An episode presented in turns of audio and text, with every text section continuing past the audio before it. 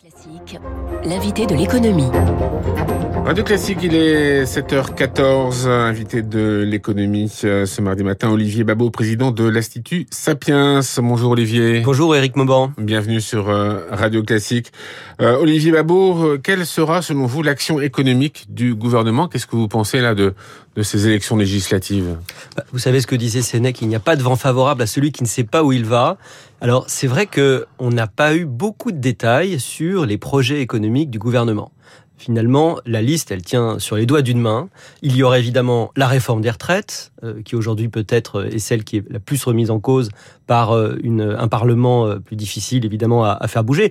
Il y a naturellement aussi le paquet pouvoir d'achat, qui lui sera peut-être plus facile à faire accepter, mais qui fait partie de ce que j'appelle cet État édredon qui s'est mis comme, bah, comme mmh. règle, comme beaucoup d'États d'ailleurs européens, de compenser quasiment, pas à l'euro l'euro, mais enfin de compenser énormément tous les heures liés notamment à l'inflation mais ça, tout le monde sera d'accord pour aider le pouvoir d'achat des Français. Alors oui, on sera d'accord. Le problème, c'est que ça, ça crée très rapidement un coût absolument euh, faramineux et on va très très vite se rencontrer, rencontrer une injonction contradictoire puisque l'inflation, vous savez, a un grand avantage pour la dette, c'est qu'elle fait que vous allez rembourser en monnaie, pas en monnaie de singe, mais en monnaie dépréciée l'argent que vous avez, euh, euh, vous avez emprunté. Donc vous pouvez avoir pendant un moment des taux négatifs pour l'État aussi, ça c'est très très bien. Mais en revanche, ça provoque indirectement une augmentation des taux, des taux directeurs euh, et puis des taux d'intérêt euh, que va payer euh, l'État. On voit d'ailleurs les, les, taux de, de, du Trésor à 10 ans qui sont au-dessus de 2% déjà et qui mmh. commencent à remonter. Donc ça y est, c'est la fin de la récréation.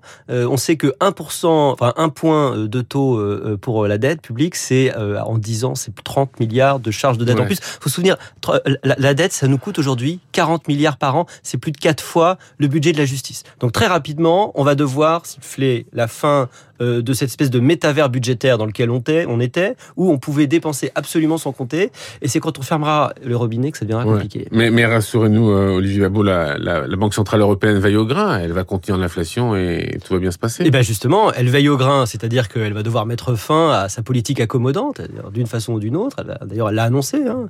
Elle met fin à ses rachats d'actifs. Donc l'inflation va baisser. Et donc, alors l'inflation va baisser, on peut l'espérer, mais l'effet aussi pourrait être un effet de, de récession. Hein. On peut commencer à s'inquiéter sur l'effet pour les entreprises d'une inflation très largement importée qui fait que ça renchérit énormément euh, le prix euh, de, ces productions avec des prix euh, à la, à la vente et donc des marges derrière que vous pouvez pas forcément adapter. Beaucoup d'entreprises pourraient être en difficulté. Alors il y a autre chose qu'a annoncé le gouvernement. Ils ont annoncé un petit peu de baisse d'impôts, parce que ça, euh, bon, il n'y a pas beaucoup de détails là-dessus, mais il y en a au moins une partie, c'est la baisse des impôts de production. Et ça, ça se retrouve dans le paquet retrouvé de la, compétitivité pour les entreprises. Et c'est la réindustrialisation dont on parle tous.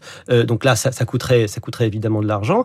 Et puis, cette partie, qui est quand même euh, intéressante, je trouve, celle de la baisse des dépenses, qui a été annoncée par Bruno Le Maire. Alors, on est aujourd'hui relativement modeste dans nos ambitions. On parle de 40 milliards, dont 10 milliards qui seraient pris sur une réforme des retraites, 20 milliards sur l'État et 10 milliards sur les collectivités locales. Mais enfin, comme très souvent sur la baisse de ces dépenses publiques, euh, on est euh, pour l'instant dans l'annonce beaucoup plus que dans la précision. Et est-ce que vous pensez qu'à l'Assemblée, les choses vont être compliquées? Forcément, hein, sur des sujets pareils, sur euh, la baisse des dépenses publiques, tout on a, ça, on a beaucoup de mal des à... sujets extrêmement conflictuels qui vont, du, on va avoir ouais. du mal à avancer sur ces sujets-là. Alors, quand vous avez une majorité dans notre Constitution, c'est très facile, même si vous avez de l'obstruction très très forte en face. C'est juste ennuyeux, il y a beaucoup d'amendements et c'est un peu plus long, mais enfin, vous arrivez toujours. Euh, Aujourd'hui, ça va dépendre de formes de coalition, euh, ça va être beaucoup plus fragile, tout ça va être plus lent, tout ça va être plus difficile.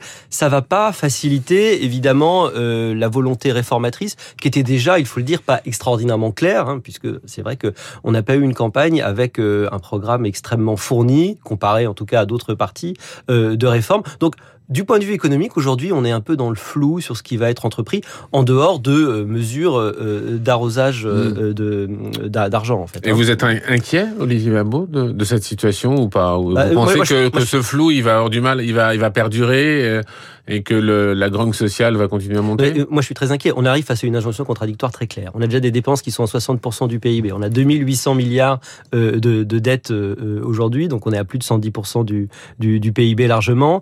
Et euh, très rapidement, la dette, comme je l'ai dit, va être de plus en plus chère euh, à financer. Donc on va pas pouvoir augmenter ça très très rapidement pour arriver à refaire baisser euh, le, le, déficit par rapport au, au PIB. Il faut qu'on compte sur la croissance. Or la croissance, on n'est pas du tout sûr qu'elle arrive. Au contraire, on risque risque vraiment d'arriver plutôt vers une forme de stagflation. On espère que l'inflation va être arrêtée le plus tôt possible, mais plutôt une forme de stagflation, donc peu de croissance, donc euh, peu d'allègement, euh, peu, peu d'augmentation des recettes qui pourraient limiter le déficit du PIB. Et en même temps, on a des investissements faramineux à financer. Euh, pour l'instant, euh, les dredons inflationnistes, hein, dont j'ai parlé, anti-inflationnistes, mais surtout évidemment euh, une nouvelle souveraineté, la transition écologique, la formation. la formation. Alors tout ça, ce sont des choses qui sont extrêmement utiles et nécessaires, mais dont on se demande aujourd'hui comment on va pouvoir, vu l'état de nos finances publiques, les assurer. Est-ce que, est-ce que vous redoutez donc une, une, dérive euh, des finances publiques qui serait, qui serait pas contrôlable? Non seulement je le redoute, mais elle a déjà lieu en fait. Hein, c'est déjà le cas. Oui, mais il y a une politique. Elle a commencé depuis très très longtemps. Qui a, été justifiée. On dit, on dit, on, les Français ont vu qu'on pouvait dépenser de l'argent quand il le fallait. En fait, on a eu un empilement du quoi qu'il en coûte, quoi qu'il en coûte sanitaire, quoi qu'il en coûte inflationniste. Et la question aujourd'hui, c'est comment arrêter ce robinet, comment le fermer un petit peu? On voit très très bien les tensions sociales qui peuvent naître rapidement d'une inflation qui change. Et c'est vrai, le budget des Français profondément. Pour l'instant, on éteint l'incendie avec beaucoup d'argent. Cet argent, d'un moment ou un autre, au moment entre la fin de l'année 2022 et l'année 2023, il va falloir euh, en, arrêter, euh, en arrêter le flot. C'est là que ça va être politiquement compliqué. Parce qu'on voit que à gauche, là, le LFI, euh, Nupes propose quand même de, ne pas réduire les dépenses euh, ou d'augmenter même les dépenses, et ça, ça va être compliqué. Euh, Alors, il y a ce fameux coefficient multiplicateur dont on parle, qui fait qu'une dépense rapporte plus que rapporte plus dans, dans, dans l'avenir. Alors, vous, pensez, vous croyez faut, à ça ou pas faut peut-être en, dire un mot, parce qu'effectivement, euh, euh, la NUP a beaucoup invoqué le coefficient multiplicateur en expliquant que vous alliez mettre 150 milliards dans le système et l'État allait magiquement euh, avoir 160. Alors, on pense évidemment à l'épisode biblique de la multiplication du pain et des poissons. Hein, vous en avez que quelques-uns à, à l'origine, et puis vous arrivez à nourrir une foule. Ce serait formidable si on faisait ça. D'ailleurs, pourquoi s'arrêter à 150 milliards? Autant faire 1000, 2000 milliards et puis on vivra tous dans le pays cocagne. Non, malheureusement, ça marche pas comme ça. Soyons, soyons sérieux. D'abord, la théorie du multiplicateur, elle dit pas que vous allez reprendre en, recettes publiques la même chose que les dépenses ou plus. Elle dit que vous allez créer plus de valeur, dont une partie revient en effet sous forme de recettes fiscales, plus, plus de richesse euh, en termes de croissance. Et puis surtout, elle a des conditions bien précises. Alors certes, c'est un, vrai phénomène, une vraie, un vrai concept économique, hein, le, le multiplicateur, mais il y a des conditions bien. Alors déjà, si vous êtes en économie ouverte comme nous et que vous êtes déjà en déficit commercial, vous faites exploser vos déficits commerciaux.